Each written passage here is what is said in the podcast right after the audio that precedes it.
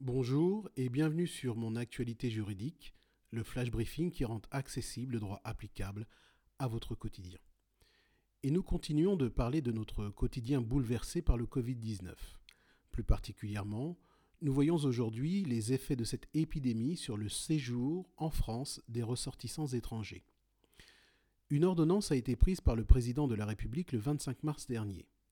Il s'agit de l'ordonnance numéro 2020, trait d'union 328, portant prolongation de la durée de validité des documents de séjour. Dans son article premier, l'ordonnance dispose que la durée de validité des documents de séjour délivrés sur le fondement du Code de l'entrée, du séjour des étrangers et du droit d'asile, ou d'un accord bilatéral, et qui arrive à expiration entre le 16 mars et le 15 mai 2020, est prolongée automatiquement de 90 jours. Aucune démarche n'est donc effectuée en ligne ou au guichet des préfectures dont l'accueil du public est suspendu jusqu'à nouvel ordre d'ailleurs, en raison des conditions sanitaires actuelles. Lors de la réouverture des guichets, les demandeurs pourront obtenir plus d'informations concernant les modalités de régularisation des demandes et de renouvellement de récépissés.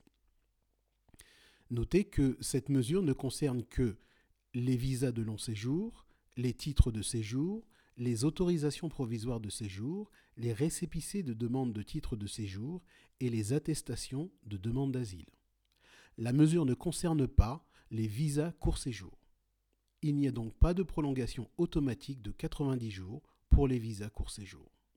Pour ces visas, en raison des circonstances sanitaires et des difficultés à rejoindre son pays d'origine, le ressortissant étranger peut demander en ligne la prolongation de son visa auprès de la préfecture. En effet, plusieurs préfectures reçoivent les demandes en ligne.